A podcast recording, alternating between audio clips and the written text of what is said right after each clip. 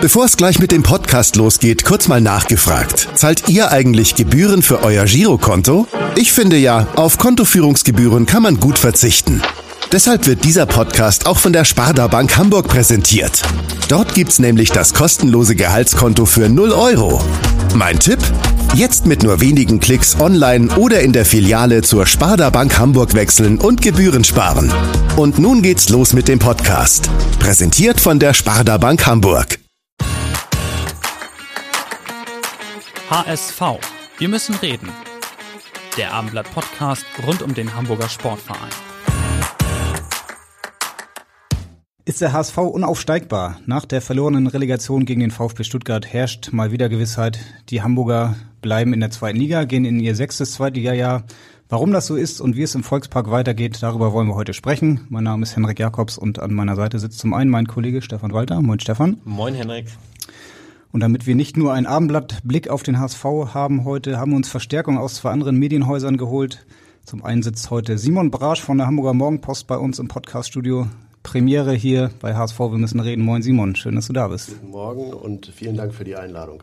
Sag doch mal kurz, wie lange berichtest du eigentlich schon über den HSV? Ähm, das ging los im Januar 99, also wir sind jetzt bei 24,5 Jahren, wenn ich richtig gerechnet habe. Ja. Oh, ordentliche Zeit. Ich glaube, das kommt ziemlich genau hin mit dem, was unser zweiter Gast äh, ja, zu bieten hat in HSV-Jahren. Und zwar ist das Sebastian Wolf vom Kicker seit ja auch schon mehr als 20 Jahren, oder? Beim HSV dabei? Moin Moin, erstmal genau. Es ist sogar auf den Tag genau äh, mit Simon zusammen haben wir äh, bei unterschiedlichen Zeitungen angefangen. Äh, Im Kleinweisertal Trainingslager war unsere erste gemeinsame Dienstreise. Wer war damals Trainer? Frank Pagelsdorf. Und wir sind Ski gefahren mit Toni Jeboa. Oh ja, das muss legendär gewesen sein. Da erzählt äh, unser Kollege Alexander Laux auch noch häufig von. Er war auch dabei, das stimmt. Das waren echt noch andere Zeiten, als man noch viel näher an den Spielern dran war. Ähm, Seb, für dich ist es jetzt auch schon der fünfte Nichtaufstieg des HSV, den du erlebt hast. War ich habe damit aber nichts zu tun. das wollte ich dir auch nicht unterstellen. Ähm, war es möglicherweise der vermeidbarste? Äh, ja, eindeutig. Ähm, natürlich sind die, sind, die, sind die Begleitumstände von Sandhausen irgendwie allen noch ähm, im Gedächtnis und, und diese bittere Nachspielzeit in Regensburg gegen, gegen Heidenheim. Und trotzdem muss man sagen, anders als im letzten Jahr ist Platz drei mit einem 22 Millionen Etat und hinter Heidenheim und Darmstadt kein Erfolg. Ja, ähm, kann man definitiv so sehen, gerade auch im Hinblick auf die anderen großen Vereine, die in den letzten Jahren immer die Konkurrenten des HSV waren. Äh, Seb, du warst mit dabei, wir standen so ziemlich nebeneinander, als Jonas Bold ähm, jetzt nach dem äh, Spiel gegen Stuttgart, nach dem 1 zu 3 zu Hause, Tim Walter das Vertrauen ausgesprochen hat. Er hat gesagt, selbstverständlich werde Tim Walter der Trainer auch in der neuen Saison sein, obwohl das Saisonzielaufstieg verpasst wurde. Ähm, in deinem Video auf kicker.de im Anschluss hast du die Entscheidung kritisiert. Deine These war, ich lese es mal vor, Kontinuität zum Selbstzweck kann nicht das Ziel sein. Hast du das Gefühl, der HSV trifft gerade die falschen Entscheidungen?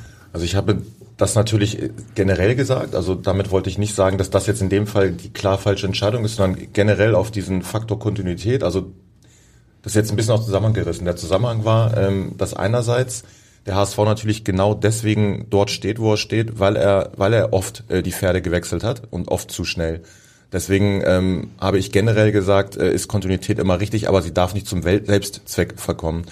Ich glaube, es ist zumindest, ähm, Tim Walter geht mit einer Hypothek in die neue Saison, dass er es eben versprochen hat. Klar, das waren, waren ein bisschen marktschreierische Aussagen, aber am Ende muss er sich daran messen lassen, wenn er sagt, wir steigen definitiv auf oder wir wissen, dass wir aufsteigen. Ähm, und dazu kommt, was mich wundert, ist, ähm, dass das eigentlich, dass Jonas Bolt in dieser Runde ja erst die große Saisonanalyse angekündigt hat und dann aber die Entscheidung für den Trainer vorwegnimmt. Ich finde, wenn man dann die Saisonanalyse macht, kann man trotzdem zu dieser Entscheidung kommen, dass man alles auseinander ähm, tüftelt und sagt, okay, es gab Punkte, weswegen wir es nicht geschafft haben. Es gibt aber auch Punkte, die für Tim Walter sprechen. Es gibt auch Punkte, die für Tim Walter sprechen. Und trotzdem finde ich, ähm, kann man dann, äh, wie gesagt, kann man nach so einer Analyse ja zu diesem Ergebnis kommen. Ja, wir machen weiter. Dass er das unmittelbar unter dem Eindruck des Spiels macht, Gut, es wird nicht nur darunter äh, gewesen sein, aber das fand ich erstaunlich. Hast du das Gefühl, dass er möglicherweise auch bewusst die Öffentlichkeit gewählt hat, um äh, zu sagen, er geht mit Tim Walter in die neue Saison, äh, obwohl, wie du ja gerade gesagt hast, die offizielle Saisonanalyse noch aussteht. Er hatte das möglicherweise bewusst öffentlich gesagt, noch bevor der Aufsichtsrat überhaupt zu seinem Fazit kommt, sodass man da schon so ein bisschen den Weg intern vorgibt. Das denke ich schon und das war ja auch ein Weg, der sich in den letzten Wochen, der jetzt nicht überraschend ist und sich abgezeichnet hat. Ähm, und ich glaube schon, dass, dass Jonas Bold weiß, wie er, äh, wie er natürlich auch Stimmung lenkt und, und Strömungen äh, beeinflusst. Und sicherlich war es ein, äh, ein bewusster Move von ihm. Simon Seeb hat gerade gesagt, es war der vermeidbarste Aufstieg. Ich erinnere mich, nach dem ersten Nichtaufstieg hat Bernd Hoffmann damals gesagt, das war der überflüssigste Nichtaufstieg der Fußballgeschichte. Ähm, wenn du vielleicht so das erste Jahr und dieses Jahr mal vergleichst, damals mit äh, Hannes Wolf, ähm, ja, wo man dann auch am Ende krachend gescheitert ist. Dieses Jahr sah es etwas anders aus, gerade was die Punkteausbeute angeht. Ähm, ja, wie bewertest du die aktuelle Saison jetzt? Ich würde tatsächlich sagen, dass es drei Spielzeiten gab, in denen der Aufstieg ähm, deutlich sicherer hätte sein müssen. Und zwar die ersten drei Spielzeiten in der zweiten Liga. Erinnern wir uns das erste Jahr, das war das Jahr unter Hannes Wolf, als sie eigentlich nach dem Derby-Sieg bei St. Pauli, nach diesem rauschenden Erlebnis, danach fast alles verloren haben, was noch äh, irgendwie zu verlieren war. Dann hatten wir das nächste Jahr unter Dieter Hecking mit diesen unwahrscheinlich vielen ähm, Last-Minute-Gegentoren. Das war eigentlich auch nicht zu fassen. Und im dritten Jahr, das war das da ja unter Daniel Thune, ähm, da war es ja auch so, dass der HSV einfach den Aufstieg fahrlässig aus der Hand gegeben hat. Ich finde, dass es in diesem Jahr zumindest so war, ähm, dass du zwei Mannschaften vor dir hattest, die tatsächlich richtig, richtig gut performt haben, ne? mit Heidenheim und Darmstadt. Und deswegen, es ist total schmerzlich und schmerzhaft, was gerade passiert ist. Aber ähm, ich fand, dass es schon schon noch mal krasser war und sie den Aufstieg auch tatsächlich in den ersten drei Jahren viel leichtfertiger verspielt haben. Mhm. Seb, du müsstest dich erinnern, Eintracht Braunschweig ist ja auch dein Verein. Damals, glaube ich, der erste, der mit 66 Punkten nicht aufgestiegen ist. Als Dritter musste damals in die Relegation, hat gegen Wolfsburg verloren.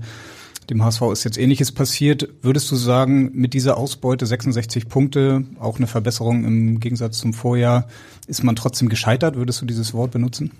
Ja, also ich glaube, man muss das zweigeteilt sehen. Klar, 66 Punkte liest sich gut und, und ist auch bitter. Und trotzdem, äh, ich, ich bin ein bisschen bei Simon, es wurde leichtfertiger weggeworfen in, in den besagten drei Jahren, die er, die er erwähnt hat.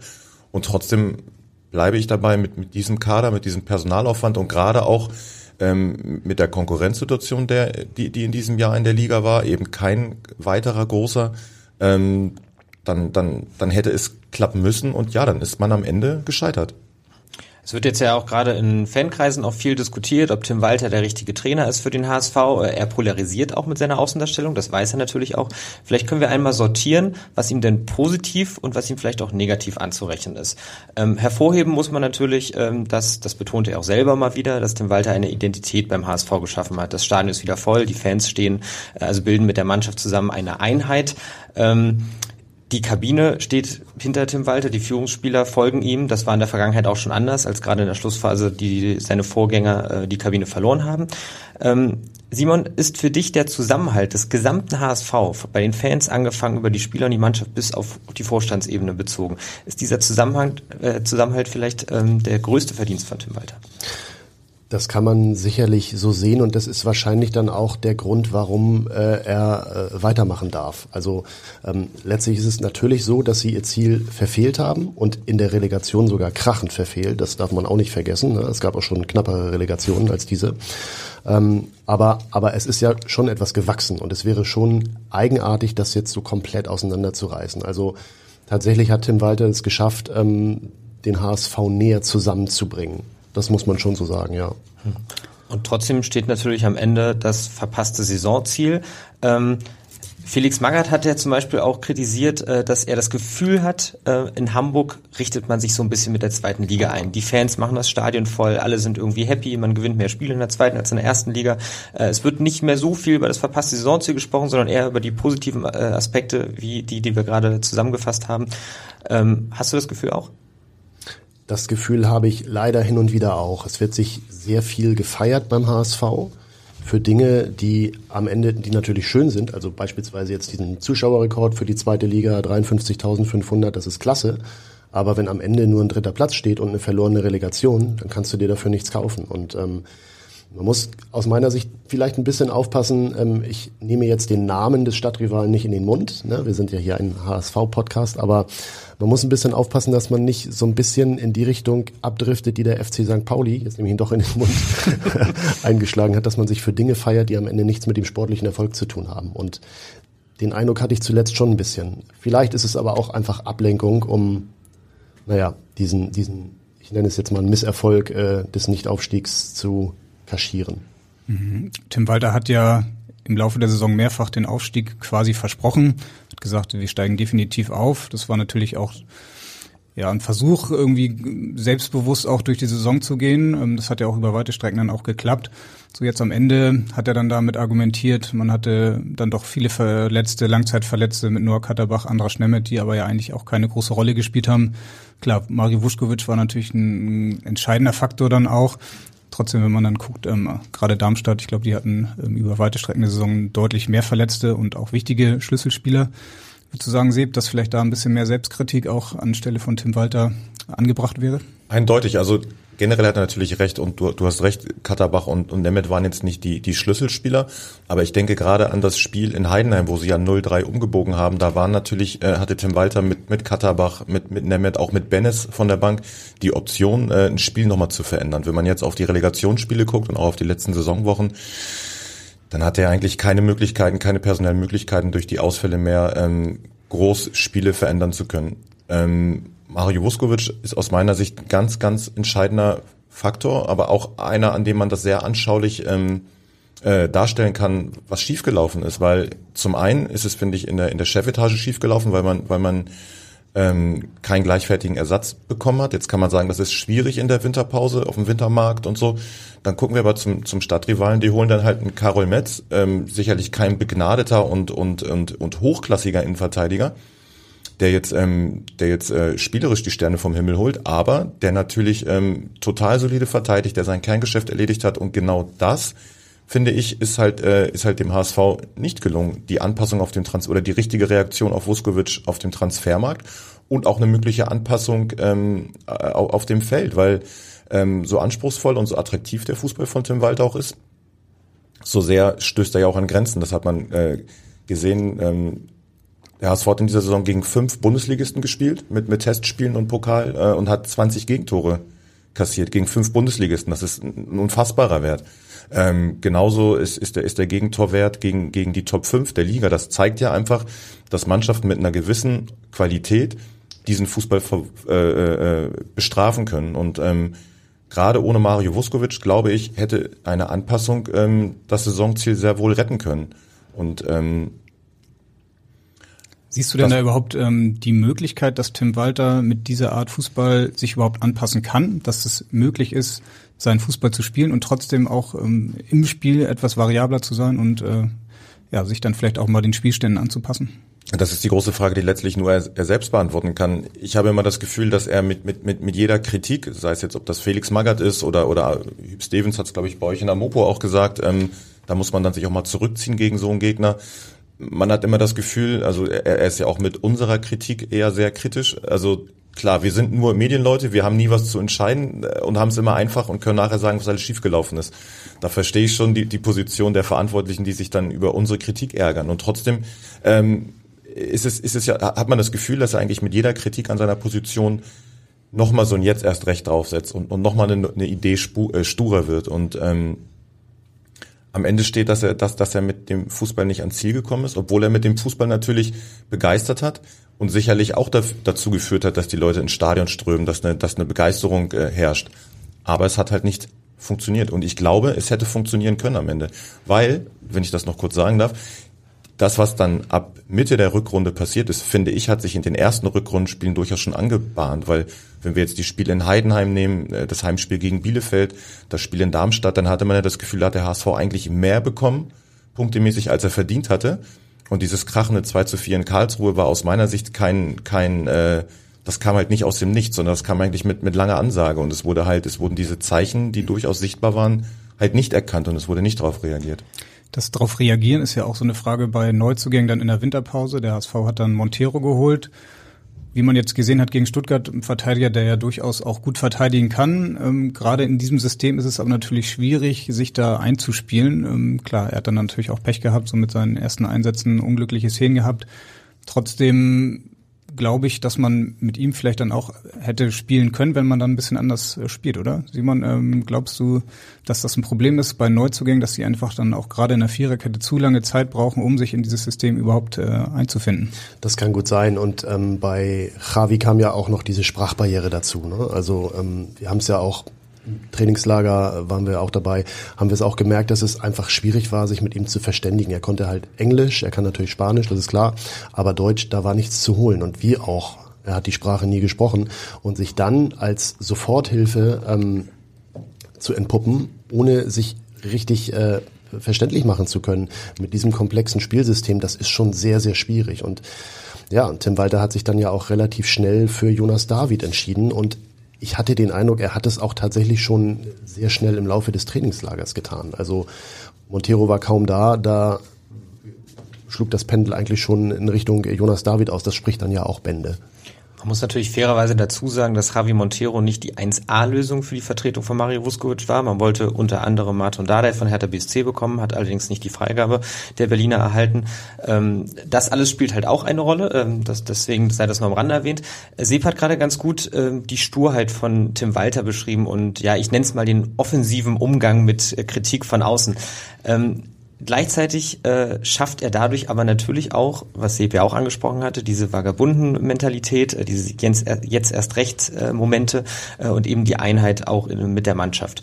Ähm, es gibt aber immer wieder auch Kritik an seiner Außendarstellung. Wir hatten hier auch schon Yannick Erkenbrecher von Sky, der hat es auch kritisiert. Heribert Bruchhagen hat es jetzt nochmal kritisiert. Lotto Kinkal hat sich vorm Relegationsrückspiel negativ geäußert, auch was so die Reaktion an der Seitenlinie, sei es bei der Richtung des Einwurfes äh, äh, betrifft. Simon, wie bewertest du denn die Außendarstellung von Tim Walter? Ja, das ist ja eigentlich so mein Lieblingsthema, denn ähm, also ich, ich finde, dass du da wirklich den größten Kritikpunkt setzen kannst, den es überhaupt gibt. Das geht vielleicht sogar noch über diese taktische Debatte hinaus. Ähm, also Tim Walter hat es ja relativ schnell auch geschafft, ähm, immer wieder die Schiedsrichter gegen sich aufzubringen. Und wenn man sich da zum Beispiel mal ähm, in der Szene so ein bisschen umhört, dann äh, bekommt man auch mit, dass auch die Schiedsrichter den HSV so ein bisschen auf dem Kicker haben. Ne? Also die nehmen das schon wahr, was da draußen passiert und sind wirklich genervt davon. Und das tut dem HSV sicherlich nicht gut. Ähm, auch die Art und Weise, wenn wir jetzt über Außendarstellung sprechen, wie Tim Walter ähm, über den Fußball der Gegner spricht, gefällt mir ehrlich gesagt überhaupt nicht. Also wir hatten es ja diverse Male äh, in dieser Saison, ähm, dass immer so unterschwellig gesagt wird, ja, wir spielen ja hier den komplizierten Fußball und die anderen, die hauen den Ball nach vorne und laufen dann hinterher, das ist ja viel einfacher. Was er unter anderem im Trainingslager, glaube ich, über den SC Freiburg gesagt hat. Über den SC Freiburg, ja, das, das muss man sich tatsächlich mal überlegen. Und auch nach diesem ähm, verlorenen Heimspiel jetzt gegen Stuttgart, da war auch die Analyse in der Pressekonferenz wieder durchzogen von so Sätzen wie, ja, wir mussten ja agieren, Stuttgart musste ja nur reagieren und dann haben sie halt äh, eine Balleroberung vom 1-1. Nein, das so war es nicht. Also wir haben gesehen, dass Stuttgart sich das 10, 12 Minuten natürlich angeguckt hat, dass sie so nicht agieren können. Dann haben sie das Spiel einfach mal 30, 40 Meter nach vorne verschoben, haben früher attackiert und wenn wir ehrlich sind, äh, hatte der HSV dann auch lange Zeit nach dem 1 zu 0 keine Tormöglichkeit mehr. Also das ist ja ähm, einfach auch die, die Klasse einer Mannschaft, dann darauf zu reagieren, wie der HSV spielt. Das hat Stuttgart aus meiner Sicht in beiden Spielen getan.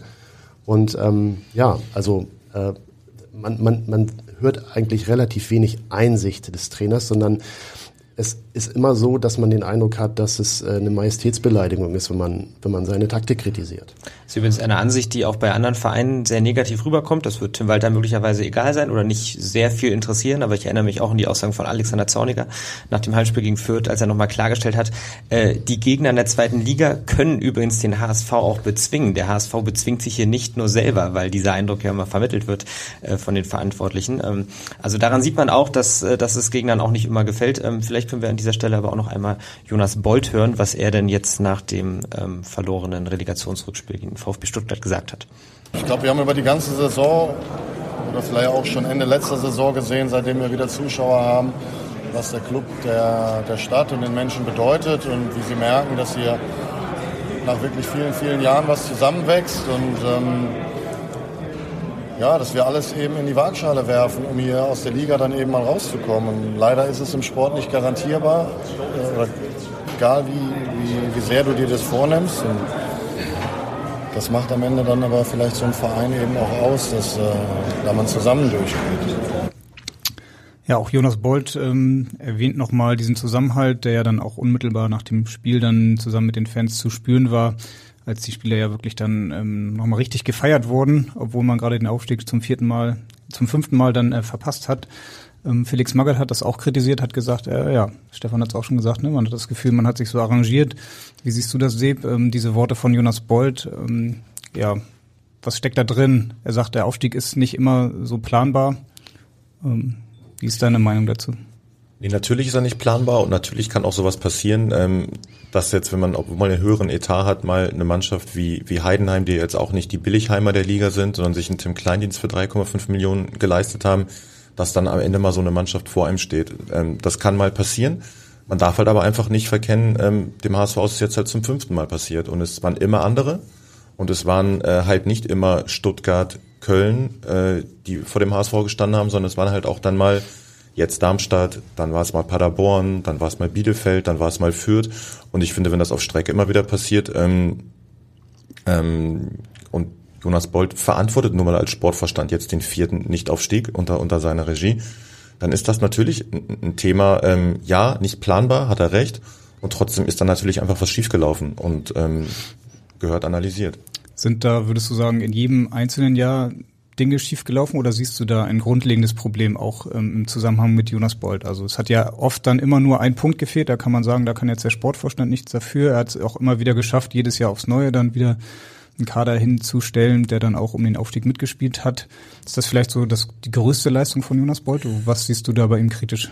Na, ich finde zumindest mal ist es, ist es äh, jetzt in den letzten beiden Jahren eine, eine klare Linie erkennbar. Im, Im ersten Jahr unter seiner Regie mit, mit Dieter Hecking war es halt noch dieses ähm, versucht mit Martin Harnik, also so ein, so ein, so ein Gewaltakt. Das zweite Jahr äh, mit den Säulenspielern war auch nichts anderes als ein, als ein Gewaltakt. Und äh, unter Tim Walter und im Zusammenspiel mit Tim Walter ist es ja schon gelungen zu sagen, okay, wir bauen jetzt hier was auf.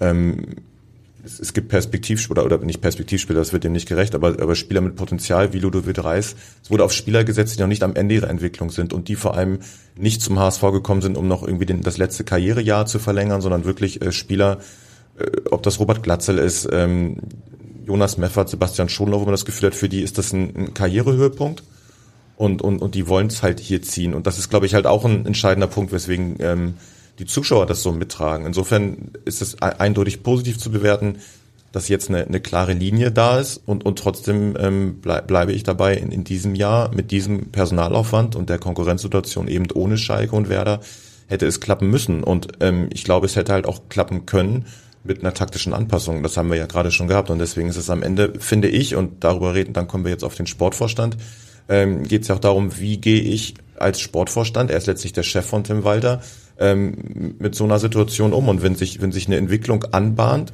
ich habe es ja gerade schon gesagt, die aus meiner Sicht nicht völlig überraschend kam, ähm, wie reagiere ich dann als Sportvorstand? Sage ich dann, ähm, aus unserer Sicht müssen wir was anpassen? Bist du bereit dazu, dann bist du unser Mann und bist du nicht bereit dazu, ähm, dann müssen wir uns was anderes überlegen. Das wäre zum Beispiel eine Möglichkeit. Das ist natürlich jetzt, klingt jetzt wieder wahnsinnig radikal und klingt jetzt so, ähm, Schlaumeier Presse äh, kommt nach dem Scheitern daher. Aber du hast die, die Frage war ja, wo, wo liegt der Anteil des Sportvorstandes? Und ich finde, der Anteil des Sportvorstandes liegt es natürlich sich, äh, liegt es liegt darin, äh, sich ein konstruktives, kritisches Umfeld auch zusammenzubasteln, in, in dem diese Fragen gestellt und diskutiert werden. Und mhm. wie konstruktiv oder wie, wie kritisch miteinander umgegangen wird in, in einem Konstrukt, wo natürlich jetzt sehr viele ähm, sehr eng zusammenarbeiten, das äh, mhm. stelle ich zumindest in Frage. Fragen wir doch mal Simon, hast du das Gefühl, dass beim HSV es ähm, noch kritisch genug innerhalb des Clubs ähm, ja, zu Recht äh, ja, geht? Also ich, ich finde, es ist so bezeichnend, ähm, wenn wir uns mal an die Hinrunde erinnern, da gab es ja wirklich noch ein, ein, Hauen und Stechen beim HSV. Ne? Also da gab es auf verschiedenen Ebenen Ärger und dann gab es auch immer diese Schlagzeilen so, ja, und wie soll das denn gut gehen? Und wenn das äh, erstmal den Weg in die Kabine findet. Aber ich glaube, und das habe ich damals schon gedacht, dass das den HSV auch stark gemacht hat, dass es die Mannschaft so ein bisschen gestärkt hat, dass dadurch auch diese Wagenburg-Mentalität so ein bisschen entstanden ist, dass die gesagt hat vielleicht auch Tim Walter benutzt, ne, dass er einfach gesagt hat, ey, die wollen uns hier alle das Leben schwer machen, den zeigen wir es. Und der Laden lief so. Und ähm, so Richtung Winter war es dann ja so, dass sich diese ganzen Baustellen, auch, auch internen Baustellen um die Mannschaft herum eigentlich so aufgelöst haben, ähm, dass totale Kontinuität und Einheit herrschte. Und das ist ja grundsätzlich nicht falsch. Ich glaube aber, dass es vielleicht so ein bisschen Spannung genommen hat, jetzt böses Wort, dass vielleicht ein bisschen zu viel gekuschelt wurde. Und ähm, das dann am Ende dem, dem Erfolg auch nicht zwingend förderlich war. Sieb, du hast dich gemeldet. Ja, ich würde, ich möchte, ich möchte Simon grundsätzlich natürlich nur ungern widersprechen. Jetzt äh, versuche ich es oder tue ich es an der Stelle doch. Also das, was in der Hinrunde passiert ist zwischen zwischen Thomas Wüstefeld und Jonas Bold und ähm, Marcel Jansen der, und, und seiner Rolle, das war nicht gut für den HSV. Also das war in der in der Außendarstellung nicht gut und das war bestimmt auch intern nicht gut. M mag sein, dass es dass es Tim Walter geholfen, geholfen hat, diese diese Wagenburg-Mentalität äh, noch mehr zu verfestigen und trotzdem sage ich, es, ist, es gibt ja, es gibt ja auch wie bei einem Spielstil, auch da muss es ja nicht nur schwarz und weiß, sondern auch ein, ein Grau geben. Und ich glaube, es muss, es muss eine Mischform sein aus dieses Hauen und Stechen, was in der, in der Hinrunde war, war eine Katastrophe für den Verein. Ähm, aber man kann natürlich trotzdem inhaltlich eng zusammenstehen und trotzdem konstruktiv äh, Kritik miteinander üben und, und sich konstruktiv kritisch austauschen. Mit Sicherheit wird Jonas Bolt sagen, dass sie, dass sie das tun. Ähm, aber es ist natürlich jetzt eine, eine, eine Konstellation ähm, mit ihm, mit Horst Rubesch, mit, mit Klaus Costa und, und Tim Walter und auch mit, mit, mit Erik Hoover. Ähm, naja, wo, wo, wo sich schon irgendwie so eine eigene Gruppe äh, gefunden hat, die halt sehr, sehr stark ist und, und die, die, ähm, die sicherlich wenig Kritik zu fürchten hat aus, aus den eigenen Reihen, weil eigentlich kein anderer mehr da ist. Und das wiederum, glaube ich, darf halt auch nicht passieren. Also es muss schon, es muss schon, es darf nicht dieses Hauen und Stechen geben wie in der Hinrunde. Es, es, es muss aber ein konstruktiv kritischer Austausch da sein. Lass uns vielleicht all das noch einmal kurz zusammenfassen. Der HSV ist mit den besten Voraussetzungen aller Zweitligisten diese Saison gegangen. Man hat die höchsten finanziellen Mittel zur Verfügung gestellt. Man hat sehr wahrscheinlich auch die besten und lautstärksten Fans in dieser Liga. Äh, Tim Walter hatte die besten Spieler dieser, dieser Liga zur Verfügung. Woran ist denn der HSV dann am Ende gescheitert, Simon? Da stellt sich jetzt die Frage aller Fragen, Stefan. Also ähm, auf dem Papier ist er einfach daran gescheitert, dass äh, er einen Punkt zu wenig hat oder dass in Regensburg ähm, zu spät abgepfiffen wurde. Tatsächlich ist er daran gescheitert, dass im März, April das waren ja eigentlich die Monate, wo insbesondere in den Auswärtsspielen nicht mehr viel lief und wo sie dann auch keine Siege auswärts mehr eingefahren haben, dass dort ähm, etwas entstanden ist, was man dachte, das kann dieses Jahr eigentlich nicht passieren. Dass äh, wieder in den Köpfen drin war, oh Gott, wir können wieder scheitern. Und dass, dass sie das nicht hinbekommen haben, bei der Qualität dieser Mannschaft, äh, mit diesen Fans im Rücken, mit dieser Wucht, mit dieser Power, die dieser Verein hat, äh, dass sie das nicht hinbekommen haben, diesmal aus den Köpfen zu vertreiben. Das ist eigentlich die größte Enttäuschung, die in dieser Saison passieren konnte, finde ich. Also sie haben den Aufstieg nicht jetzt am Ende verspielt und auch nicht in der Relegation, sondern im März, April. Trotzdem würden wir wahrscheinlich anders jetzt über den HSV und auch über Tim Walter sprechen, wenn Tim Kleindienst in der neunten Minute in der Nachspielzeit nicht noch das 3-2 für Heidenheim gemacht hätte. Oder Seb, würdest du genauso argumentieren jetzt? Klar würde man dann das anders bewerten, das ist ja logisch. Und, und trotzdem muss man ja, muss man ja die kritischen Punkte ansprechen. Und ich sehe es anders als Simon gar nicht ähm, nur in der, in der, äh, in, in den Köpfen äh, begründet, dass, dass irgendwie die Köpfe einen Streich gespielt haben. Ich finde, den, dem HSV hat einfach ähm, in zu vielen Spielen Stabilität gefehlt. Und das war ja durchaus auch schon in Spielen in der Hinrunde. Ähm, Heimniederlage gegen Magdeburg, das, das Hinspiel gegen Darmstadt, das einfach Rostock zu Hause. Rostock, ja gut, das war dann halt ein spätes Gegentor, als sie ab, aber also generell einfach zu viele Spiele, wo, wo eine defensive Stabilität gefehlt hat und, und das hat sich durchgezogen und äh, 45 Gegentore sind am Ende dann wahrscheinlich einfach zu viel für einen Aufstieg. Und ich glaube, dass das eine noch viel wesentlichere Rolle gespielt hat als der Kopf, weil als es dann ja ähm, auf die Zielgerade ging, waren sie ja mental auch wieder da und haben die letzten drei Spiele gewonnen. Ja, das hat Jonas Bolt im Grunde genommen nach dem Stuttgart-Spiel auch gesagt. Er meinte ja, die eigentliche Kunst ist es, diese Konstanz über eine ganze Saison zu ziehen. Kann man natürlich auch als leichte Kritik am Trainer dann äh, auffassen, tatsächlich. Da muss man natürlich dazu sagen, ich weiß nicht, welche Mannschaft es schafft, über eine ganze Saison wirklich äh, durchgehend stabil zu sein. Also selbst Bayern München hat Phasen jetzt gehabt, wo es dann nicht lief. Sie werden trotzdem deutscher Meister. Alle Aufsteiger der letzten Jahre, die großen Clubs, Werder Bremen, Schalke, ähm, Köln, haben immer auch mal schlechte Phasen gehabt. Ne? Also irgendwie beim HSV fehlt es dann aber doch nochmal ein entscheidendes Stückchen mehr, oder ähm, ja. Ja, es fehlt, es fehlt das entscheidende Stückchen Stabilität und, und, und glaube ich, auch eine Variabilität. Und ähm, ich finde, dass der HSV, also Tim, Tim Walter hat ja auch mit vielem Recht, was er jetzt äh, zwischen den Relegationsspielen gesagt hat. Aber halt aus meiner Sicht auch wiederum nicht mit allem. Also wenn, wenn er sagt, der HSV ist inzwischen normaler Zweitligist, dann stimmt das natürlich in, in Relation zum VfB Stuttgart und, und zu vielen anderen Zweitligisten. Und man muss natürlich der, der Realität ins Auge blicken und sagen, dass der HSV inzwischen von Vereinen wie Mainz und Augsburg finanziell Lichtjahre entfernt ist und mit jedem weiteren Zweitligajahr wird's mehr. Ähm, trotzdem bleibe ich dabei, im, im, im Verhältnis zu den anderen Zweitligisten hat er halt, wie Stefan gerade richtig sagte, immer noch die besten Voraussetzungen gehabt, zumindest im letzten Jahr. Und das wird sich natürlich jetzt im, im nächsten Jahr durch die, durch die Absteiger ähm, sicherlich auch ein bisschen verschieben und macht die ganze Aufgabe schwieriger. Ich möchte nur einmal kurz einwerfen, dass er diese Worte, dass der HSV ein normaler Zweitligist ist, die hat er sicherlich nicht zufällig erst dann gewählt, als die Saisonziele nicht mehr zu erreichen waren. Während der laufenden Saison war davon nämlich nichts zu hören. Ähm, das nur als kleiner Einwurf. Wir wollen vielleicht noch einmal ähm, kurz wenn hören. Ich noch, wenn ich noch eins sagen darf, weil, weil Henrik gerade fragte äh, nach, dem, nach dem Trainer. Also und wenn ich dann sage, ich bin normaler Zweitligist, dann sind wir wieder bei dem Thema taktische Anpassung will mich daran nicht zu festbeißen, aber ich finde, dass das halt ein, ein zentraler Punkt ist. Wenn ich zu der Erkenntnis komme, ich bin im Vergleich zum VfB Stuttgart normaler Zweitligist, dann muss ich vielleicht auch wie normaler Zweitligist spielen und, und versuchen, die Räume eng zu halten und, und, und es einfach für meine Mannschaft zu gestalten und, und nicht aufzutreten, ähm, wie ich es in der zweiten Liga gegen Sandhausen und Braunschweig gemacht und, und wie es da funktioniert hat. Ja. Ein normaler Zweitligist war bisher auch Darmstadt 98, die sind jetzt in die Bundesliga aufgestiegen und ähm, du hast den Vergleich auch gerade schon ein, zwei Mal angesprochen. Deswegen wollen wir jetzt mal unsere erste Frage einspielen und zwar kommt die von unserem ja, Kollegen Kai Schiller, der auch mit euch zusammen lange über den HSV berichtet hat und sich das jetzt ja immer noch interessiert anschaut und äh, möchte von euch was wissen. Moin Simon und Seb. Ja, wenn ich schon nicht mehr der Host des Podcasts sein kann, dann darf ich mich immerhin darüber freuen, dass ich ein Sprachnachrichten-Kurz-Comeback feiern darf. Ihr beide kennt ja den Kollegen Carsten Wehmann von Darmstadt sehr, sehr gut. Und vielleicht könnt ihr mir erklären, was Carsten Wehmann mit Darmstadt besser gemacht hat als die Verantwortlichen des HSV.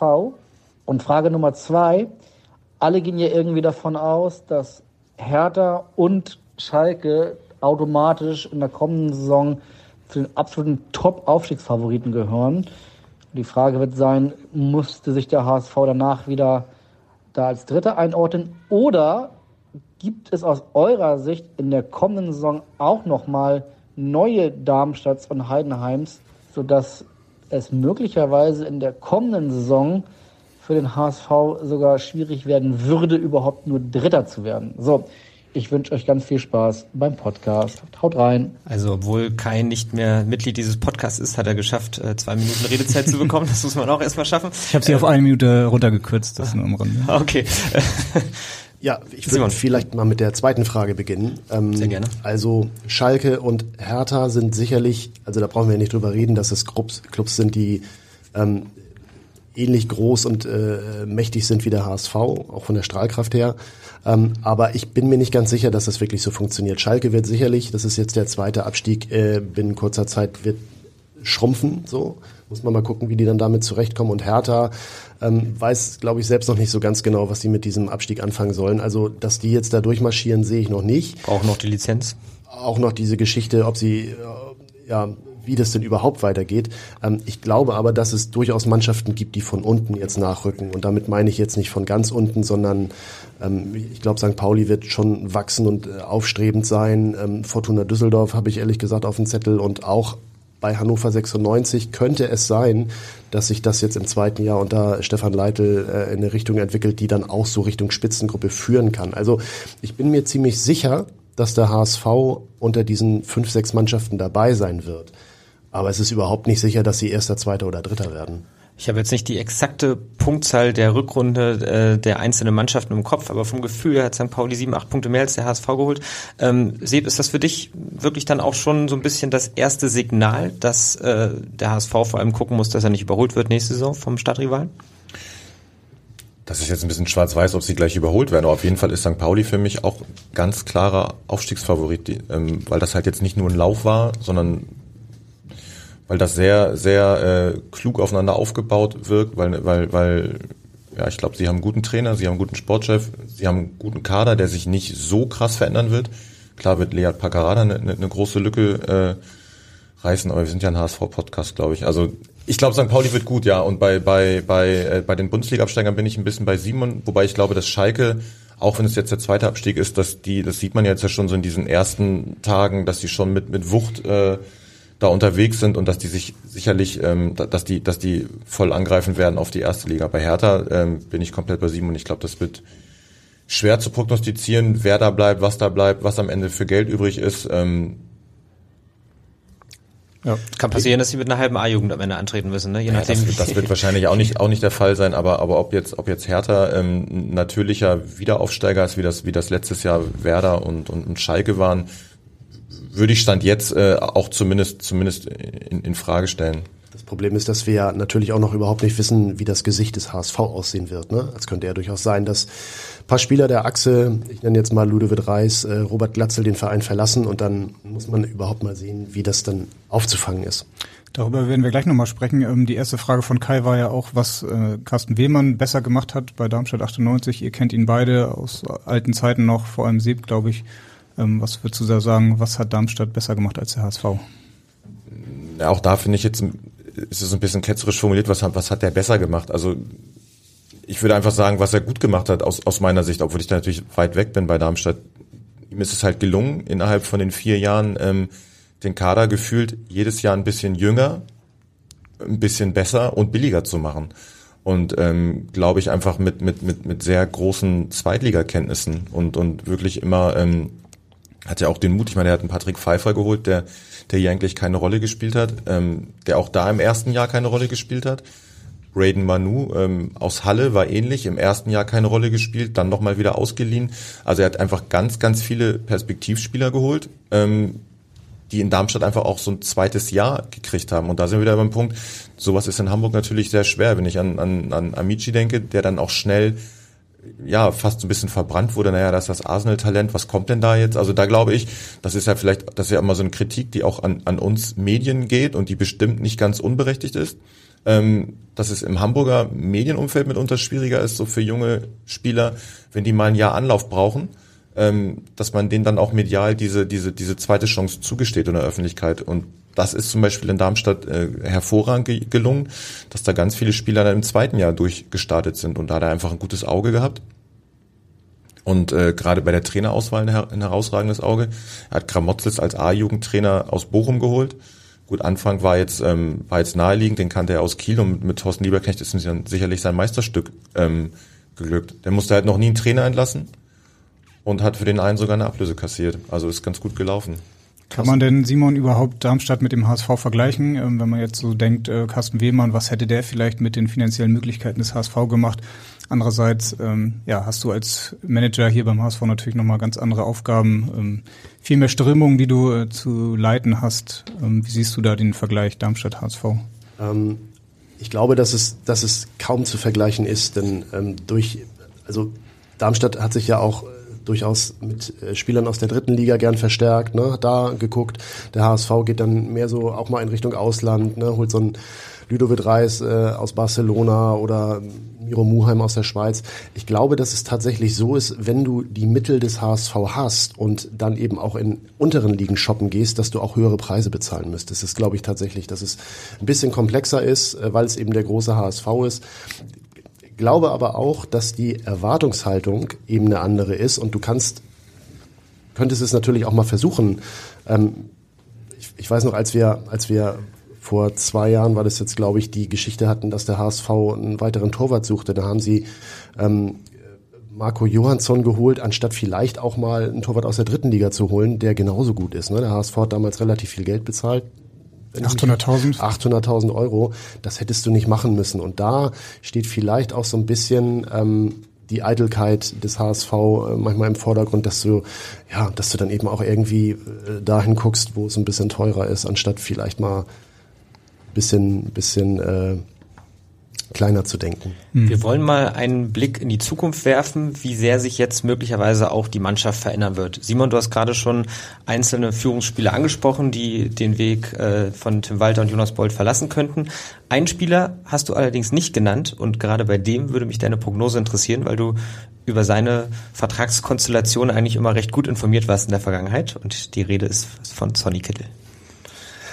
Ja, da sind wir alle gespannt und ähm, es ist ja eigentlich ein Hin und Her seit über einem Jahr. Er war im Sommer eigentlich weg, So, dann kam der Medizincheck in den USA dazwischen und er ist beim HSV geblieben. Er war im Winter eigentlich weg, dann hat der HSV keinen Ersatz äh, bekommen und ähm, Sonny Kittel die Freigabe verweigert und er war jetzt eigentlich auch schon weg und ist jetzt äh, gefühlt ja weiterhin da, obwohl der Vertrag immer noch ausläuft. Ich bin sehr gespannt, was passiert, denn ähm, also es ist ja so, dass Sonny Kittel sich jetzt auch nach dem Stuttgart-Spiel hingestellt hat und gesagt hat, ja, wir haben noch nicht richtig gesprochen, ich bin gespannt, mal gucken, was passiert. Ähm, man hört aus dem Umfeld des Spielers, dass er durchaus ein bisschen skeptisch ist, weil er nicht genau weiß, was der HSV vorhat. Man hört, dass ähm, Sonny auch äh, enttäuscht darüber war, dass man vorher mit ihm überhaupt nicht gesprochen hat.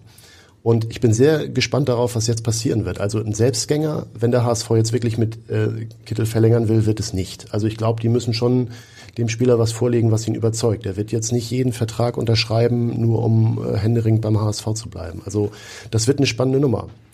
Würdest du denn Seb als HSV überhaupt äh, das versuchen, mit ihm zu verlängern? Oder müsste man vielleicht jetzt nach vier Jahren dann auch mal sagen, es hat einfach nicht geklappt? Ähm, über weite der Strecken der Saison war dann Kittel dann auch nicht der Unterschiedsspieler, für den er dann immer auch gehalten wird. Ähm, ich wollte gerade sagen, ähm, dass man, dass man diese, diese Personalie sehr differenziert äh, betrachten muss aus meiner Sicht. Und ähm, natürlich war Sonny Kittel jetzt in diesen letzten Saisonwochen wieder ein Faktor, war es aber halt auch wochenlang nicht. Und auch ähm, man kann immer zugutehalten, dass am Ende seine Scorerbilanz immer gut war und, und dass man erstmal einen kriegen muss, der mehr liefert. Aber er war jetzt halt bei vier gescheiterten Anläufen dabei und nicht nur dabei, sondern er sollte eine tragende Rolle spielen. Und in den ersten drei Jahren, muss man ehrlicherweise sagen, hat er gerade in der entscheidenden Phase immer einen Knick gehabt. Das heißt, er hat über weite Strecken abgeliefert, Tore erzielt, Tore vorbereitet, war dann aber in den entscheidenden Phasen nicht da. Dieses Mal war es umgekehrt. Und trotzdem ähm, finde ich, muss man muss man genau abwägen und jetzt nicht gleich dem Reflex unterliegen. Oh Gott, oh Gott, hoffentlich bleibt Sonny Kittel. Also ich finde, man muss diese Personalie schon schon kritisch sehen, weil er ist ja jetzt nicht irgendein Kaderspieler, ähm, eine Nummer 12 oder Nummer 14, sondern er ist halt, ähm, wenn man ihn behält, ein zentraler Bestandteil. Und letztlich steht unterm Strich, er hat in vier Jahren nie konstant diesen, äh, diesen, diesen Anspruch erfüllt. Das erinnert mich immer so ein bisschen, sorry, Stefan, an Aaron Hunt. Auch der war ja immer eine zentrale Figur. Man hat immer gedacht, äh, ja, so ein Unterschiedsspieler, so ein Bundesligaspieler, der muss es doch irgendwie schaffen, hat dann auch mal seine Phasen gehabt und bei ihm war es, glaube ich, ein bisschen anders. Gerade am Ende der Saison hat er dann nochmal aufgedreht, wenn es auch um seinen Vertrag ähm, ging. Siehst du da Parallelen, Simon, zu Aaron Hunt? Ja, die kann man durchaus erkennen. Ich glaube, Louis Holtby wäre auch nochmal so ein Beispiel, das man nennen kann, der immer dann, wenn es darum ging, äh, sich einen neuen Vertrag zu sichern, plötzlich großartig gespielt hat. Ich glaube, dass es bei Sonny aber ein bisschen anders ist. Also ähm, ich, oder ich, ich würde es mal anders formulieren. Es kann halt sein, dass der HSV mit Ludovic Reis einen sehr wichtigen Mittelfeldspieler verliert. So, und Sonny Kittel ähm, hat jetzt natürlich nicht so eine, also insgesamt so eine Saison gespielt wie Ludovic Reis, aber wenn der HSV ihn auch ergibt, dann musst du schon zwei Spieler aus diesem zentralen Mittelfeld ersetzen und das könnte ein bisschen viel sein, weil das sind, werden beides Kraft, äh, Kraftakte sein. Ähm, weiß ich nicht, also deswegen würde ich schon ähm, Sonny Kittel die Tür öffnen zu einem neuen Vertrag aber äh, sicherlich auch nicht für drei Jahre. Ist das aus eurer Sicht denn überhaupt so sicher, dass Ludovic Reis den HSV verlassen wird? Das eine ist ja, dass der Spieler sich möglicherweise in der Bundesliga oder in einer anderen hohen Liga im Ausland sieht. Das andere ist aber auch die Ausstiegsklausel, die mit siebeneinhalb Millionen jetzt nicht gerade sehr gering ist. Seb, wie schätzt du das ein? Ähm, gute Frage. genau, ich, ich sehe es auch sehr... Ähm ich halte es für fraglich. Also ich glaube nicht, dass es einen Bundesligisten gibt, der, der diesen Preis bezahlt weil ich finde, dass Ludovic Reis in der Hinrunde ange angedeutet hat, was er für ein Potenzial hat. Aber man gerade im letzten äh, Saisondrittel auch gesehen hat, was noch fehlt. Insbesondere jetzt halt auch auf dem höchsten Niveau dann ähm, in den beiden Relegationsspielen. Und ähm, wenn man jetzt die, die Liga durchgeht, die Top-Clubs brauchen ihn wahrscheinlich nicht. Also die, die diesen Preis bezahlen könnten. Und die Vereine, die ihn brauchen könnten, glaube ich, zahlen nicht 7,5 Millionen für ihn. Dann ist am Ende die Frage, ob man ihn auch für weniger weggibt oder ob man ihn wieder eingenordet bekommt. Aber ich glaube nicht, dass er, ähm, dass er den HSV für 7,5 Millionen im Sommer verlässt. Simon, also, das sich gemeldet? Ja, das Interesse an, an Ludovic Reis ist sicherlich, also das ist verbrieft. Ich habe von ein, zwei Vereinen gehört, die sich aus dem Poker verabschiedet haben, weil sie gesagt haben, okay, wir wissen, wer die Konkurrenten sind, da werden wir keine Chance haben. Ähm, deswegen brauchen wir uns da gar nicht weiter bemühen.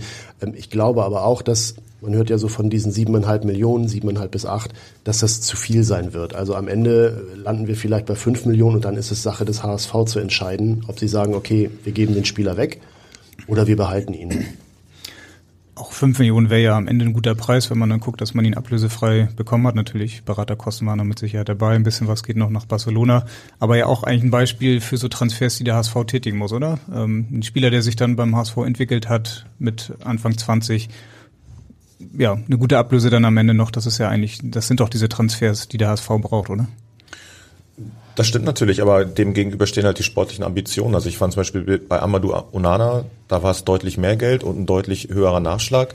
Äh, der kam auch ablösefrei. Ähm, da würde ich das komplett unterschreiben. Das war, das war ein Big Deal für den HSV.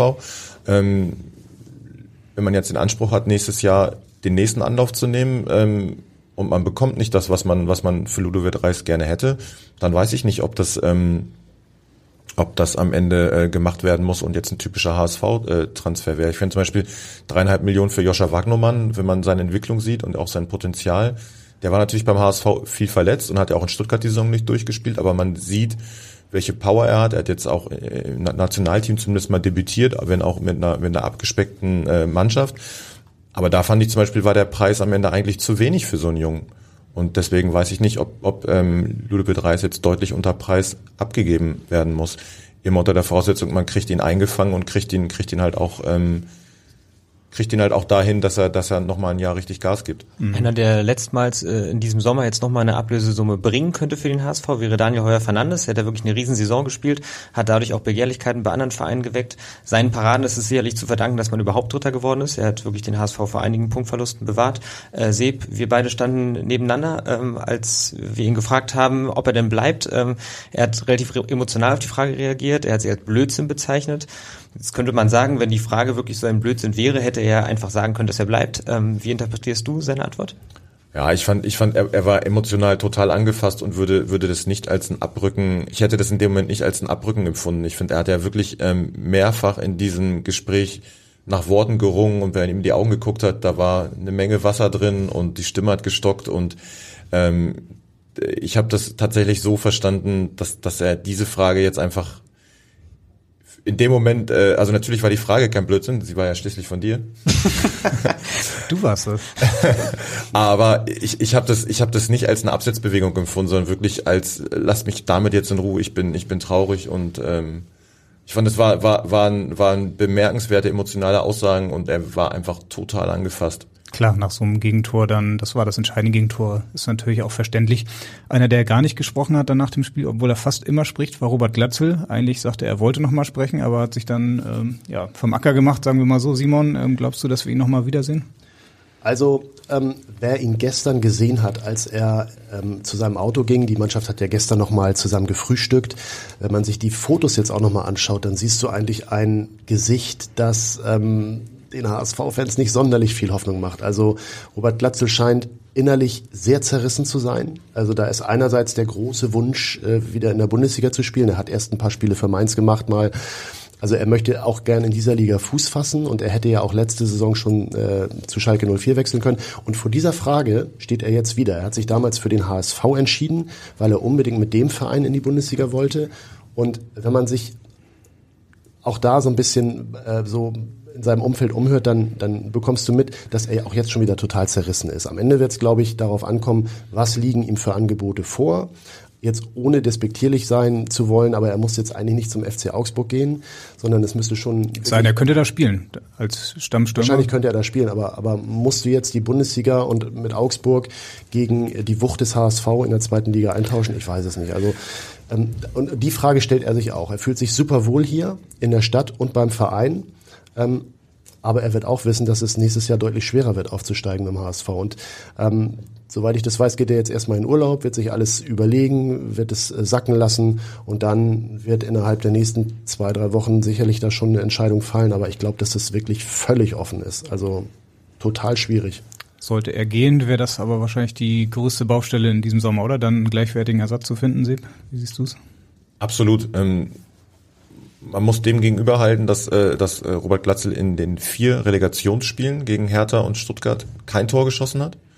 Ähm, trotzdem würde ich sagen, ähm, dass er, dass er Bundesligisten ab Platz 10 weiterhelfen kann und dass er für den HSV natürlich ähm, die absolute Lebensversicherung war, mehr noch als, als Daniel Heuer Fernandes aus meiner Sicht, weil, weil ähm, er ja auch nicht nur Tore gemacht hat, sondern ähm, wir hatten ja diese Diskussion mal so im Frühjahr, hat sein Spiel ein bisschen verändert, dann hat er mal ein paar Mal ein bisschen so ähm, die, die Trefferquote äh, war dann ein bisschen Unterschnitt, aber insgesamt ist das, ist das für mich in, in dieser Mannschaft und in dieser Liga ein herausragender Stürmer und, und absolut die, in, die ja, wahrscheinlich wirklich diese, die Königspersonalie mehr noch als Heuer Fernandes und mehr noch als Ludovic Reis dieses Sommers. Zumal der HSV auf der Torposition ja zumindest auch ähm, mit Matteo Raab schon einen adäquaten Mann hat. Ähm, Mittelfeld gebe ich Simon recht, wenn, wenn, wenn Reis und Kittel gehen, dann wäre das auch ein Loch. Und trotzdem äh, ist, ist Glatzel ähm, wäre nicht ersetzbar. Bevor ihr bei dieser Thematik weiter in die Tiefe geht, müssen wir ganz schnell nochmal eine Frage unseres Kollegen einspielen, denn die bezieht sich genau auf diese Problematik. Mein lieber Basti, liebes Kätzchen, ich habe mal eine Glaskugelfrage für euch. Wir haben ja gehört nach dem Spiel auch von äh, Trainer Tim Walter, er möchte gerne, dass die Mannschaft verstärkt wird fürs nächste Jahr, was ja dann übersetzt eigentlich nur heißen kann, man will noch stärker und noch konsequenter Richtung direkten Aufstieg gehen in die Fußball-Bundesliga. Ähm, seht ihr eine Konstellation, wo ohne Glatzel, ohne Reis, ohne Heuer Fernandes, um mal Beispiele zu nennen, der HSV allerdings in eine sehr schwierige nächste Saison kommen kann? Oder geht ihr davon aus, dass selbst wenn es zu solchen Abgängen kommt, ähm, dass der HSV sicher zu Aufstiegskandidaten im kommenden Jahr zählen wird? fragt der Kollege Lars Pegelow von NDR 90,3. Auch schon seit mehr als 20 Jahren HSV-Reporter. Ja, Simon, du kennst ja. ihn gut. Ähm, ja, mhm. was willst du auf seine Frage antworten? Und was hat es mit dem Kätzchen überhaupt auf sich? Willst du ja, darauf noch eingehen? Also äh, die Älteren unter uns werden sich erinnern, es gab mal einen Tennisspieler, der hieß Carsten Brasch, genannt Katze. ich kenne ihn noch, Stefan wahrscheinlich nicht mehr. Nee, Stefan ist zu jung. ja, ja, das stimmt. Also und daher äh, kommt der Name. Also vielen Dank an Lars. Ähm, ja, also ich das kann natürlich, also klar, je größer der Umbruch im Kader wird, desto unwahrscheinlicher ist, glaube ich, im, in der kommenden Saison der Erfolg, weil man eben auch weiß, dass Tim Walter Zeit braucht, um eine Mannschaft dann eben zu bilden ne? und, und ähm, ähm, die zu entwickeln. Also das, das ist ihm eigentlich ja gelungen in dieser Saison. Es hat trotzdem nicht gereicht, das muss man feststellen. Aber ich glaube jetzt, wenn es wirklich einen heftigen Umbruch gibt, dann wird es richtig schwer. Und ähm, dann wirst du vielleicht am Ende auch mal Sechster und eben nicht Erster, Zweiter, Dritter. Also diese Problematik kann auf den HSV zukommen. Ich glaube aber nicht, dass es den großen Umbruch geben wird. Also ich würde fast prophezeien, wenn ich, wenn ich das sagen darf, dass der HSV diese Spieler mit ähm, Verträgen, die noch ein Jahr laufen, siehe eben auch Daniel Heuer Fernandes, ähm, Sebastian Schonler, Jonas Meffert, ähm, dass die alle bleiben. Und ich glaube, also mein Bauchgefühl sagt mir, dass auch Robert Glatze bleibt. Und dann ist der Umbruch am Ende nicht mehr ganz so groß.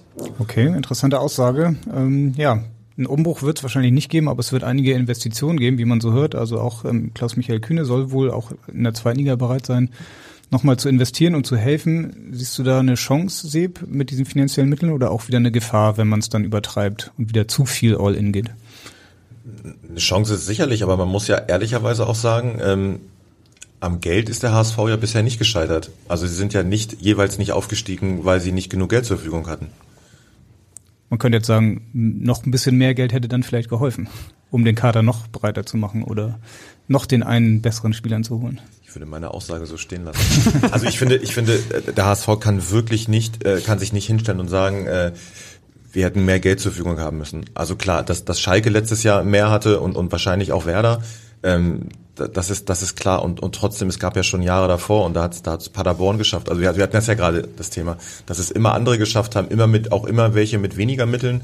Und klar. das kann einmal passieren und das kann einer darunter sein, aber dann halt nicht zwei und nicht in fünf Jahren äh, hintereinander. Und deswegen finde ich dieses, natürlich hilft es, wenn, wenn, wenn Klaus Michael Kühne hilft, aber und ehrlicherweise am Geld ist ja auch schon der HSV nicht äh, gescheitert, als es um den Klassenerhalt ging. Da hat er, glaube ich, den höchsten Etat seiner Vereinsgeschichte und, und lag, ich glaube, in der Etattabelle auf Platz acht oder neun. Also ich finde, ähm, dieses Geldthema ähm, ist, ist aus meiner Sicht eine Nebelkerze, weil daran hat es nie gelegen. Trotz der finanziellen Mittel, die hier wirklich äh, ja in großem Umfang zur Verfügung gestellt werden in Hamburg, ist es dem HSV nicht gelungen, auf jeder Position wirklich äh, eine absolute Top-Besetzung der Liga zu finden. Wo seht ihr denn, also in welchen Bereichen seht ihr die größten ähm, Potenziale, um sich noch zu verbessern, auch in Form von Neuzugängen? Stichwort Abwehr, Stichwort Außenverteidigerposition. So, da hast du es ja direkt genannt, ne? und zwar ähm, sowohl rechts wie auch links. Ähm, finde, dass da auf jeden Fall was passieren muss. Ähm, man muss allerdings auch, wenn wir jetzt mal mit Moritz Heyer anfangen, ihn ein bisschen in Schutz nehmen, weil er ist kein gelernter Rechtsverteidiger. Das ist ein Spieler für die Zentrale. Den kannst du sicherlich äh, als Innenverteidiger bringen, den kannst du auch mal auf der Sechs bringen.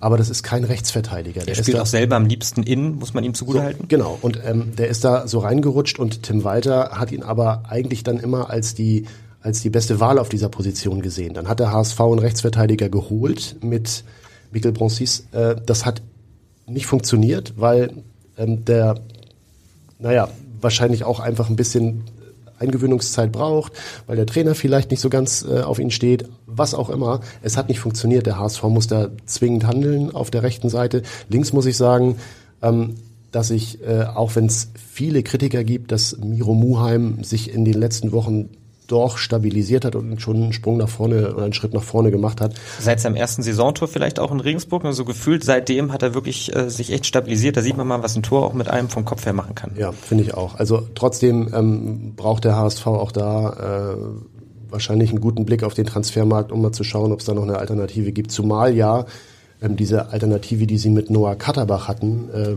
ist ja völlig offen, ob der nochmal für den HSV auflaufen wird oder ähm, ob der eben äh, ja keinen neuen Vertrag bekommt. Und wenn ja, wann auch, ne? Also so, ein Kreuzbandriss, jeder, der sich selber schon mal das Kreuzband gerissen hat, so wie ich zum Beispiel, weiß, dass das ein bisschen länger dauert, auch mit anschließender Muskelverletzung. Also auf Katterbach sollte man vielleicht in der neuen Saison noch nicht unbedingt setzen. Genau, also diese beiden Positionen sind mit Sicherheit die, wo der größte äh, Bedarf äh, herrscht. Seb, ich habe in meiner Kicker 11 Miro Muheim. Ich glaube, in der Gesamtwertung war er dann am Ende unter den fünf schlecht benotesten Spielern der zweiten Liga.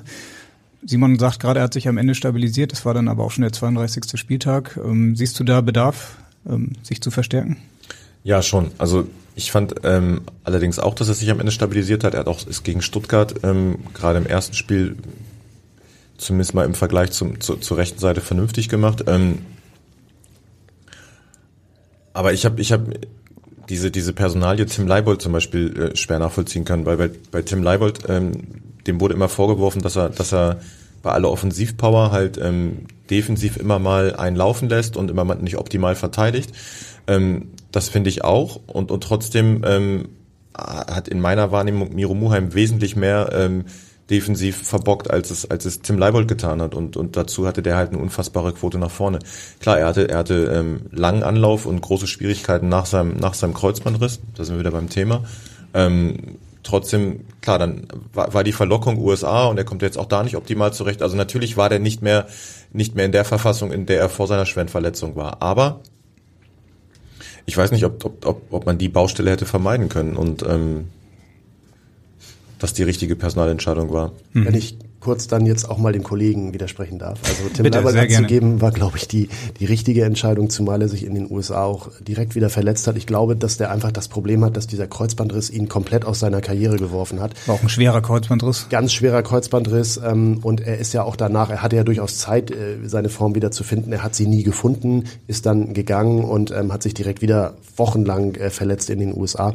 Ich finde aber, dass es durchaus die Möglichkeit gab, Miro Muheim ähm, zu Beginn der Rückrunde oder in den ersten Spielen danach durch Noah Katterbach zu ersetzen, weil du da nämlich gesehen hast, dass der Junge durchaus was hat, was dem HSV-Spiel gut tut. Katterbach tauchte dann plötzlich auch irgendwann als Rechtsverteidiger auf, ähm, weil Tim Walter einfach Miro Muheim nicht aus der Mannschaft nehmen wollte. Aber das hätte ich schon interessant gefunden, wenn wenn er ähm, da den Wechsel vollzogen hätte und vielleicht hätte das den HSV auf Sicht nach vorn gebracht ist das, finde ich, aber auch eine große Stärke von Tim Walter, dass er seinen Spielern wirklich bedingungslos vertraut und immer wieder schützt und auch immer wieder aufstellt. Gerade so Miro Muheim, ich glaube, andere Trainer hätten ihn dann auch mal draußen gelassen. Ähm, Tim Walter hat ihn immer wieder gebracht, hat am Ende dann auch nochmal wieder die Kurve gefunden. Ist das auch der Grund, warum ihm Spiele, viele Spieler folgen, weil er natürlich dann auch Spieler, mit denen er nicht zurechtkommt, äh, dann auch frühzeitig dann äh, woanders hinschicken? Na, ich finde, genau, er, er tut es bei einigen, aber er tut es ja nicht bei allen. Also zum Beispiel Laszlo Bennis ist ja immer wieder gependelt zwischen, zwischen Bank und Startelf Stimmt, und, ja. und hat dann ja auch öffentliche Rüffel gekriegt. Stefan Ambrosius ähm, ist vielleicht auch ein bisschen Polemik, das jetzt zu sagen, aber ich glaube, dass der mit seinen Zweikampfwerten, wenn man den Spielstil angepasst hätte, dem HSV in dieser Rückrunde mehr geholfen hätte als Javi Montero. Ähm, weil, weil er halt ähm, am ehesten ja diesen, diesen Vuskovic-Typen des Zweikämpfers verkörpert, auch wenn er natürlich äh, vielleicht ein schlechterer Fußballer ist. Aber dann geht's ja immer darum, wa- wa- was will ich und, und wie will ich spielen lassen und ähm, bin, bin ich bereit, mal über meine Idee nachzudenken oder sie zumindest anzupassen. Und deswegen finde ich, ja, du, du, du hast recht, er hat, er hat Spieler bedingungslos gestützt und, und damit eine ein, ein, äh, große Vertrauensbasis geschaffen. Aber bei allen hat er das nicht gemacht. Wir sind ja jetzt mittendrin ähm, so in der Analyse, wo sich der HSV noch verstärken muss. Wie seht ihr denn die Rolle des zweiten Innenverteidigers neben Sebastian Schonlau? Jonas David hat die fast die komplette Rückrunde als Stammkraft dort agiert. Man muss dazu sagen, er war eigentlich gerade vor der Saison, auch im Winter, eher als Backup vorgesehen. Durch die Dopingsperre von Mario Vuskovic und der unglücklich verlaufenden Leihe, beziehungsweise der ersten Spiele von Javi Montero, ist er dann da aber reingerutscht in diese Rolle. Er ist dann auch deutlich robuster geworden und stabiler, finde ich. Trotzdem stellt sich die Frage, reicht ein Jonas David für die Aufstiegsambition? Würdet ihr dort neben Sebastian Schonlau einen gestandenen Innenverteidiger verpflichten oder würdet ihr eher jemanden holen, der in den Konkurrenzkampf mit Jonas David geht? Ähm, ich finde, dass Jonas David immer, wenn er viel spielt, auf Sicht auch besser wird. Das war schon ähm, in der vergangenen Saison der Fall, als er sich eigentlich festgespielt hatte, ähm, sich dann verletzte, also eine klare Stammkraft war, dann verletzte er sich und dann kam Mario Vuskovic und schoss wie ein Komet so in den Hamburger Abwehrhimmel hinein. Es, das, das war damals so und das war dieses Mal, finde ich, auch so, dass er eigentlich auf Strecke wirklich immer bessere Partien abgeliefert hat. Nichtsdestotrotz ähm, glaube ich, dass es dem HSV gut zu Gesicht stünde, einen gestandenen Abwehrmann zu holen. Wie ist deine Einschätzung? Würdest du auch einen neuen Kometen verpflichten, um bei Simons Wortwahl zu bleiben? Für, für den Abwehrhimmel.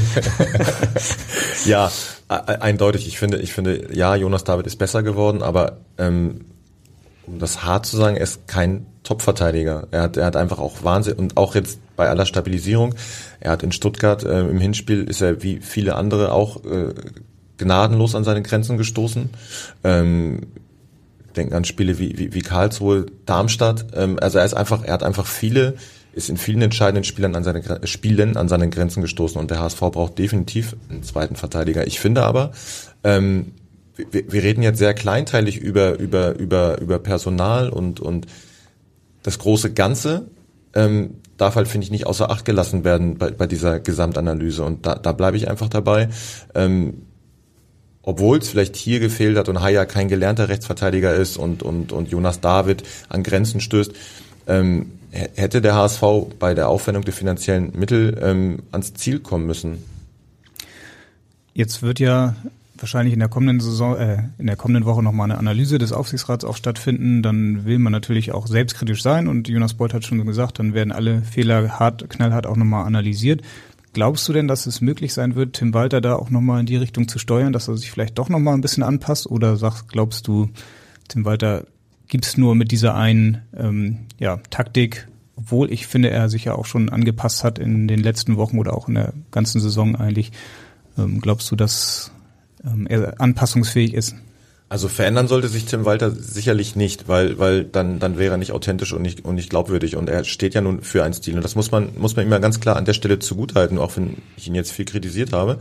Ähm, es gibt ja viele Trainer, wo du dich dann fragst, wa- was ist eigentlich deren Idee? Und, und das muss man bei ihm ja ganz klar sagen. Er hat ja ganz klar eine Idee und und ähm, hat damit ja auch bis zum bis zum bis zum gewissen Grad großen Erfolg gehabt hier. Nur es gibt finde ich im, im, im Laufe so einer Saison halt auch immer Punkte ähm, oder oder so so Weggabelung, wo man dann vielleicht was verändern muss. Und genau und ob er es ob er es schafft anzupassen, ohne sich zu verändern, das wird die wird wird die entscheidende Frage sein. Und ich äh, habe zumindest Zweifel, dass er das tut, weil er weil er ja äh, einfach auch ähm, eigentlich äh, äh, ja ähm, sich sehr harsh und und und klar zeigt äh, und und und und sagt, es gibt halt meinen Weg oder oder oder nicht den.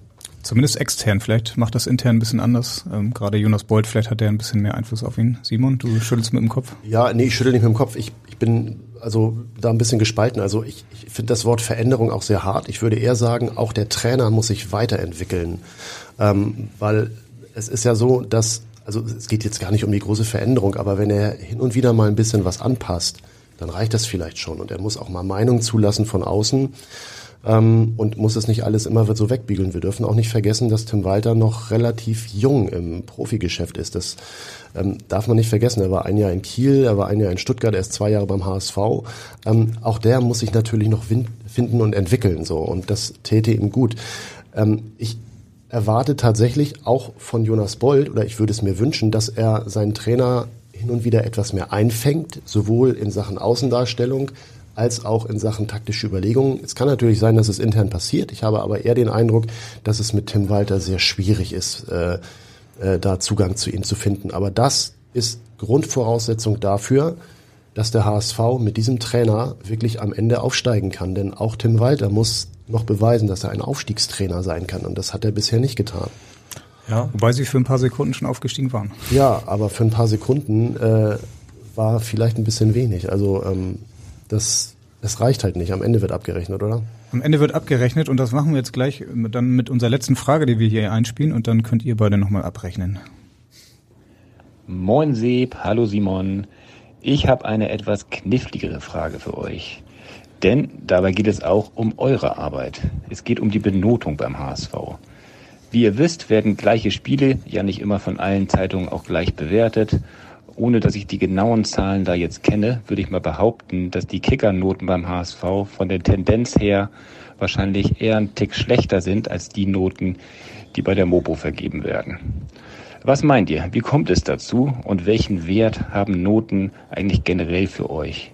Und um jetzt zum Abschluss das Ganze dann auch mal ein bisschen mit Fakten zu untermauern, welche Noten würdet ihr eigentlich Tim Walter und Jonas Bold für ihre bisherige Arbeit beim HSV geben? Gerne auch mit einer kurzen Begründung.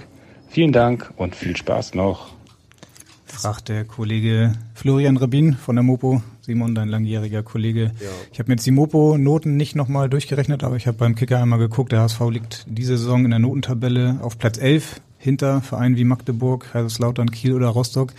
Sie, du kriegst das Thema relativ häufig um die Ohren, glaube ich. Ist auch unter HSV-Fans und sogar unter Spielern immer mal wieder ein Thema. Woran liegt das, dass der HSV in der Notentabelle Platz 11, der Elfter ist und in der echten Tabelle doch deutlich weiter vorne? Also dass, dass Noten immer subjektiver Eindruck ist, äh, sind, dass das, das kann ich gar nicht von der Hand weisen ähm, und dass ich da bestimmt eine kritische Elle habe. Wenn du jetzt die Vereine wie Magdeburg ansprichst, dann ist das natürlich auch darin begründet.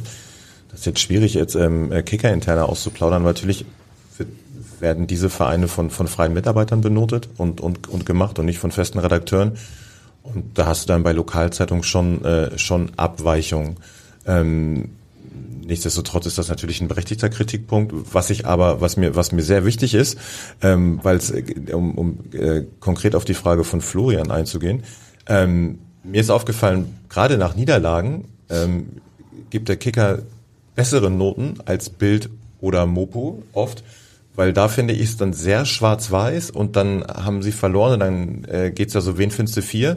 Ähm, und, und alle anderen kriegen, kriegen Unterschnitt und da würde ich sogar sagen, sind wir dann noch äh, eher differenziert. Also mir ist oft nach Spielen aufgefallen, die der HSV verloren hat, ähm, dass wir den besseren Notenschnitt hatten als äh, die HSV-Spieler in Bild oder in Mopo. Das okay. mag jetzt überraschen. Mhm. Ähm, aber genauso sind wir dann auch nicht äh, äh Hosianna-mäßig unterwegs, wenn, wenn sie halt gewonnen haben und alle kriegen eine 2. Also ich glaube, aber, aber klar, also den, den Kritikpunkt und gerade wenn der HSV hinter, hinter ähm, Magdeburg und Rostock liegt, den, den muss ich kaufen. Ganz klar. Wie viel jetzt gerade auch so Sonny Kittel nach dem Spiel? Ich finde, er hat in der ersten Halbzeit war es schon fast eine Eins ähm, gegen Stuttgart. Am Ende hat er eine Drei gekriegt. Lag das dann daran, dass der HSV 1 zu 3 verloren hat oder fandst du seine zweite Halbzeit dann einfach auch nicht mehr so gut? Ich, ich fand seine erste Halbzeit auch wirklich sehr gut und er war sehr aktiv und ich habe ihn in der zweiten Halbzeit tatsächlich nicht mehr so wahrgenommen. Wie alle anderen auch.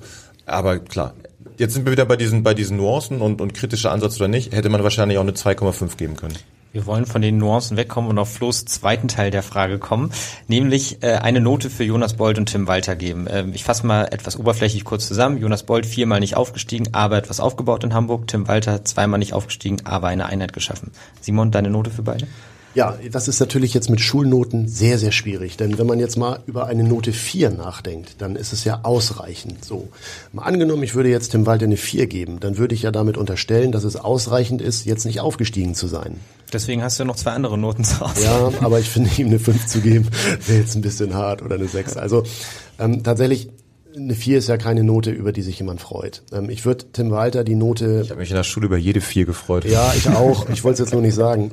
Also ich, ich, würd, ich würde Tim Walter die Note 3 bis 4 geben, weil ich fand, dass er in der ersten Saison, wir sprechen ja über seine gesamte Zeit beim Absolut. HSV, ähm, da war das mit dem dritten Platz schon okay. So. Ähm, diesmal war der dritte Platz nicht okay, deswegen ist es eine 3 bis, bis 4. Und ähm, Jonas Bold möchte ich tatsächlich zugute halten, dass er es äh, geschafft hat, ähm, insgesamt die Kräfte beim HSV zu bündeln. Ich gebe ihm aber auch nur eine drei bis vier, weil er eben auch, wie Sebastian das ja schon mehrfach gesagt hat, nun vier Jahre in Folge mit dem HSV nicht aufgestiegen ist. Und das steht am Ende. Und äh, ein Verein wie der HSV, da bin ich dann bei Felix Magath, darf sich nicht damit zufrieden geben und auch nicht mal den Eindruck erwecken, als wäre es okay, noch ein sechstes Jahr zweite Liga zu spielen. Das ist nicht okay. Hm. Sieb, du kannst jetzt bestätigen oder widerlegen, dass die Kickernoten härter ausfallen als bei der Mopo. Welche Note würdest du Jonas Bolt und Tim weitergeben? Ich würde dann auch bei der 4 ankommen. Gibt's auch mit der Begründung oder siehst du noch andere Ansatzpunkte? Nee, das hat Simon, äh, mhm. nachdem ich ihm schon zweimal widersprochen habe. Gibt es eigentlich bei euch beim Kicker die Überlegung, dann auch mal nach den Spielen den Trainer eine Note zu geben? Boah, haben wir, glaube ich, noch nicht drüber nachgedacht. Also wüsste ich jetzt nicht. Wäre aber durchaus interessant, oder? Weil ja auch in jedem Spiel man die Leistung des Trainers dann auch bewertet und dann auch entsprechend benoten kann. Das hat auch ausgerechnet das Medium, das gar keine Noten gibt, nicht mal den Spielern, sondern, sondern, immer nur, immer nur sich hinter Einzelkritiken versteckt. Aber danke, danke für den Ansatz. Okay. Gibt es denn die Überlegung, beim Abendblatt vielleicht auch mal richtige Noten einzuführen oder bleibt ihr bei euren kleinen Texten? Das war ja auch gerade die Frage von äh, Florian Rabin insgesamt. Ich finde es schwierig, ähm, ja, einzelne Noten dann immer auch in einer Zahl auszudrücken, weil, äh, wie du auch schon gesagt hast, Seb, es gibt dann immer so viele Nuancen, die sich dann verändern. Gerade ähm, wenn man dann gewinnt, rutscht die Note automatisch einen höher. Wenn man verliert, heißt es, kann man da überhaupt noch eine 3 geben. Also ja, ich finde es ehrlicherweise schwierig und ähm, finde es auch manchmal ehrlicherweise natürlich, ähm, wir beschäftigen uns viel mit Fußball, aber ob wir dann diejenigen sind, die das wirklich dann so ähm, bewerten können, ähm, gerade in der, in, der, in der Dichte, elf Spieler oder dann auch teilweise 22 auf einmal, ja, finde ich ehrlicherweise immer schwierig. Das ist total berechtigt, finde ich, was, was du sagst. Und genau das habe ich gerade bei der, bei der Frage, äh, Jonas Bolt und Tim Walter zu benoten, ist, ist, fand ich tatsächlich jetzt eine total schwierige Aufgabe ähm, und würde doch noch was dazu sagen wollen. Also ich glaube, man muss das, man muss das unterteilen. Ne? Also man, wenn man, wenn man jetzt so Teilnoten gibt. Also Tim Walter hat Dinge geschaffen, ähm, die, die wahrscheinlich sogar die Note eins verdient haben, weil, weil ähm, wenn man, wenn man sich an die ersten drei gescheiterten Aufstiegsversuche des HSV erinnert, dann, dann ist er ja immer an der entscheidenden Stelle richtig weggebrochen und die, und die, die, der Kader ist irgendwie aus der Kurve geflogen. Und die Leute waren unzufrieden und also auch, auch ähm, auf, auf den Rängen. Und, und Tim Walter hat es wirklich geschafft mit seiner Art. Und ich glaube, deswegen ähm, nochmal noch mal zu Simon und nochmal ein kleiner Widerspruch. Ich finde seine Außendarstellung und dieses Unhanseatisch, was der Lotto King Karl jetzt auch gesagt hat, ähm, ja, ist er. Und, und trotzdem, glaube ich, ist das ein Teil von ihm, der auch ähm, so sehr nach außen, also außerhalb der Stadt polarisiert, ähm, der, der einen Teil seiner Beliebtheit in, in Hamburg ausmacht, weil der ist halt so, der, der steht für was und, und das, das kann man mögen oder nicht mögen, aber er steht halt für was. Und er hat mit dieser Art es geschaffen, dass da in der Kabine und auch äh, zwischen Kabine und den Rängen ein Korpsgeist äh, entstanden ist, der nie da war oder, oder zumindest in den letzten Jahren nicht mehr da war. Und ich glaube, da hat er tatsächlich die Note eins für verdient. Ähm, aber ähm, am, am Ende steht halt, wenn er diese Anpassung nicht hinkriegt und am Ende die Mannschaft nicht ins Ziel führt von einer Mannschaft, von der eigentlich alle Experten Land auf Land absagen, mit der müsste man ins Ziel kommen, dann ist das halt sportlich zu wenig und es ist fast nicht mal ausreichend. Und, und genauso ist es bei Jonas Bolt. Er hat, er hat den ähm, er, er hat äh, äh, ja den, den es geschafft, dass Ruhe herrscht im Verein, was auch vor ihm lange keiner geschafft hat und damit auch ein ganz, ganz großes Verdienst ist. Aber wenn unterm Strich äh, unter seiner Regie, Regie vier Nichtaufstiege stehen, ähm, dann ist das halt auch zu wenig. Die Frage wäre ja aber auch, wenn wir jetzt in der Bewertung von Tim Walter und Jonas Bolt sind und äh, es hat jetzt keiner von uns gesagt, man müsste die Person austauschen, aber die Frage steht ja immer im Raum, weil es nun mal eine Alternative darstellt zu dem aktuellen Weg. Ähm, wäre das überhaupt so sinnvoll in einer Phase, in der die Fans total hinter der Mannschaft, unter der Führungsspitze stehen, die Spieler auch, die ganze Mannschaft ja auch komplett auf den Spielstil des Trainers ausgerichtet ist, wäre es dann überhaupt sinnvoll zu sagen, äh, weil wir unsere, unser Saisonziel verfehlt haben, tauschen wir die Führungsrollen aus? Das ist eine total gute Frage und ich glaube, dass das, ähm, dass es nicht mal Sinn macht, alle komplett auszutauschen. Die Frage ist aber, braucht es vielleicht ein, ein, eine, eine Person dazu? Braucht es vielleicht ein Regulativ oder ein, zum Beispiel, nehmen wir mal an, einen starken Sportchef. Das ist jetzt gar nicht Kritik an Klaus Costa, aber natürlich ist Klaus Costa, war Chefscout und ist ähm, im Prinzip, ja, so durch diese Konstellation mit Michael Mutzel, ähm, die entstanden ist, in diese Lücke reingestoßen und, und, und ähm, irgendwie durch Jonas Bolt und ja auch durch Tim Walter in diese Position gekommen. Ist das derjenige, der am Ende äh, intern total Klartext redet und der vielleicht auch Tim Walter spiegelt und auch fordert, sich damit auseinanderzusetzen? Weil es gibt bei allem, äh, äh was wir jetzt Tim Walter auch zugutehalten, gibt es natürlich Baustellen.